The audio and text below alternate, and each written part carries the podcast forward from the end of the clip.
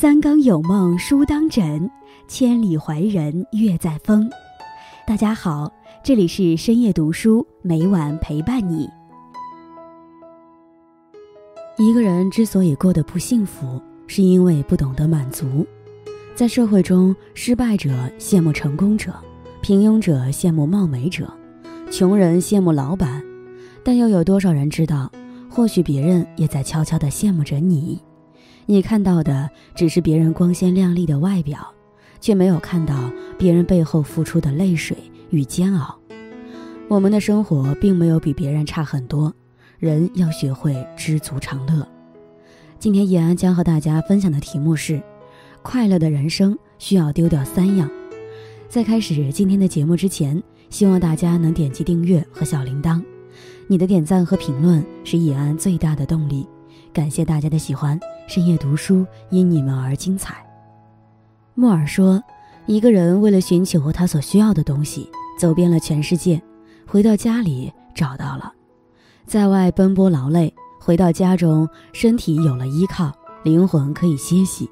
可以说，奋斗半生就为了经营家这个温馨小天地。家对每个人都无比珍贵，一定要好好守护。”在崭新的二零二一年，这三件事家里千万不能有：一、生活骄奢。司马光训俭示康说：“由俭入奢易，由奢入俭难。”在物质高度发达的时代，挥霍是最容易沾染的坏毛病。有些人衣服买昂贵的，食物买高级的，买生活用品永远不看价钱，钱不花在实用的地方，一味贪图享受。请记得。今天浪费的金钱，会用未来家庭的运道来偿还。有位朋友跟我抱怨，她的老公太不懂事儿。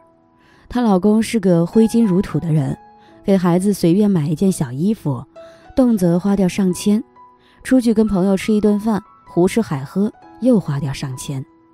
朋友愁眉苦脸地说：“她这么搞，家迟早撑不住。”其实她老公收入不高，每个月才几千块工资。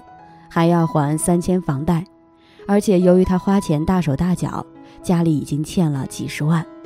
朋友不止一次劝他节俭点儿，他却说：“人生苦短，就该及时行乐，做人就该追求享受。”仿佛他只是一个人，从来没有家庭压力一样。不论为父为母、为子为女，只要是家庭的一员，就应该为家庭考虑。钱是家的物质基础，随意浪费金钱。等于消掉家的命脉。曾国藩说：“凡世家子弟衣食起居无不与寒士相同，则树可以成大器；若沾染富贵气息，则难望有成。铺张浪费只会招来亏损，节俭才是家道长久之计。”他曾在信中告诫侄子：“勤字功夫，第一贵早起，第二贵有恒；俭字功夫，第一莫着华丽衣服。”第二，莫多用仆婢故宫。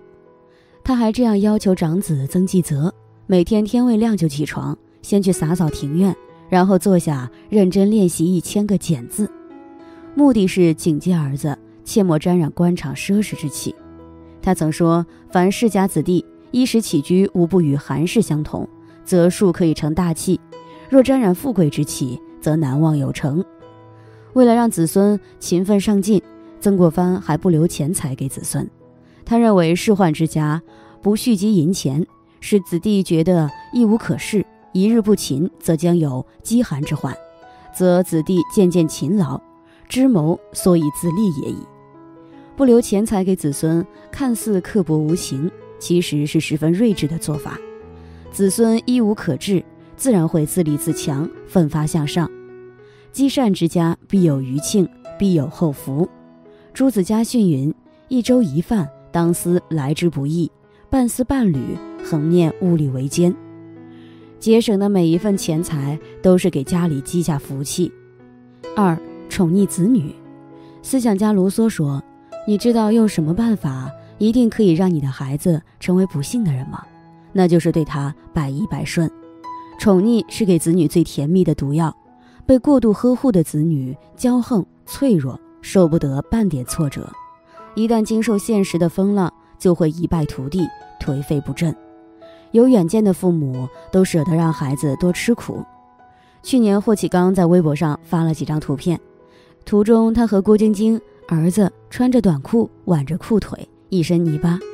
原来霍启刚和郭晶晶带儿子体验农耕，让他知道食物来之不易。他说这是为孩子真正明白“谁知盘中餐，粒粒皆辛苦”的含义。很多网友留言，体验农家生活对孩子是最好的，身体力行给宝宝最好的教育。还有人说，他让我们分辨出贵族和土豪。土豪只知花钱，内心贫乏；贵族不但富有，精神更是充实。冯梦龙在《警世通言》说：“吃得苦中苦，方为人上人。”对孩子最好的方式是让他吃苦中苦，引导他成为人上人。孩子有父母可依，有家产可恃，就会不思进取，贪图享乐。轻则四体不勤，五谷不分；重则吃喝嫖赌，品格低下。父母宠溺孩子，生活却不会惯着孩子。总有一天，孩子要面对现实的风吹雨打。温室里长大的孩子，在惊涛骇浪前不堪一击。古人云：“由俭入奢易，由奢入俭难。”宠溺的子弟一旦落魄，很少人能吃得了苦。为了仍能过享乐的生活。他们就会走旁门左道去弄钱，最终成为恶人罪人，一生尽毁。而自小吃苦耐劳的人，面临的挫折再大，也不过是清风拂山岗。三夫妻不和，《礼记》有云：“父之都，兄弟睦；夫妻和，家之肥也。”夫妻和睦是一个家最好的风水，夫妻不和，家业不可能兴旺发达。面对柴米油盐。难免会有磕磕碰碰、吵吵闹闹，要是不肯迁就，终日争吵，只会家无宁日。夫妻相处，贵在互相体谅，忍一忍，让一让，就是晴天。娱乐圈里，吴京和谢楠是娱乐圈公认的模范夫妻。在《幸福三重奏》节目中，吴京向谢楠撒娇，恩爱程度让观众羡慕。不过，在面对厨房的烟火时，他们还是吵起来了。吵架根源无非是鸡毛蒜皮，大肠煮熟了吗？血水怎么倒出来了？这也不行，那也不行，太麻烦了。谢楠走出厨房，委屈的想掉泪，不知道该怎么迁就他的情绪。片刻后，他振作精神回到厨房，问有什么需要我帮忙吗？吴京也服软，你少唠叨，我也检讨自己，行不？你让一步，我让一步，一场风波最终和睦收场。有位婚姻专家说过，即使最美好的婚姻，一生中也会有两百次离婚的念头，五十次掐死对方的冲动。美满家庭是在一次又一次的冲突中相互理解、相互忍让而造就的。夫妻吵架，公说公有理，婆说婆有理，无需分对错，和睦比是非对错重要一千倍。家不是讲理的地方，讲的是温情、理解和包容。易经有言：“二人同心，其利断金。”夫妻是最深的修行，家是最好的道场。家不是房屋，是亲情温馨营造的灵魂栖息地。两人之间要讲情，越讲情越浓；不要讲理，越讲理越分裂。时时发起一颗感恩惜缘的心，将会给自己和家人带来无限欢喜。三千芳华，弹指刹那，家的温暖永远不变。二零二一，愿你我有家可归，有爱可依，守好家中一片净土，与朋友们共勉。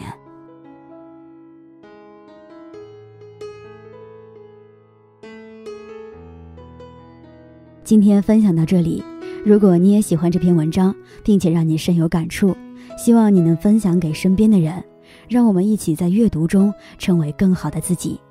最后，在 YouTube。和 Facebook 上都能找到深夜读书哦，也期待与你的互动。感谢你的收看，我们下期再见。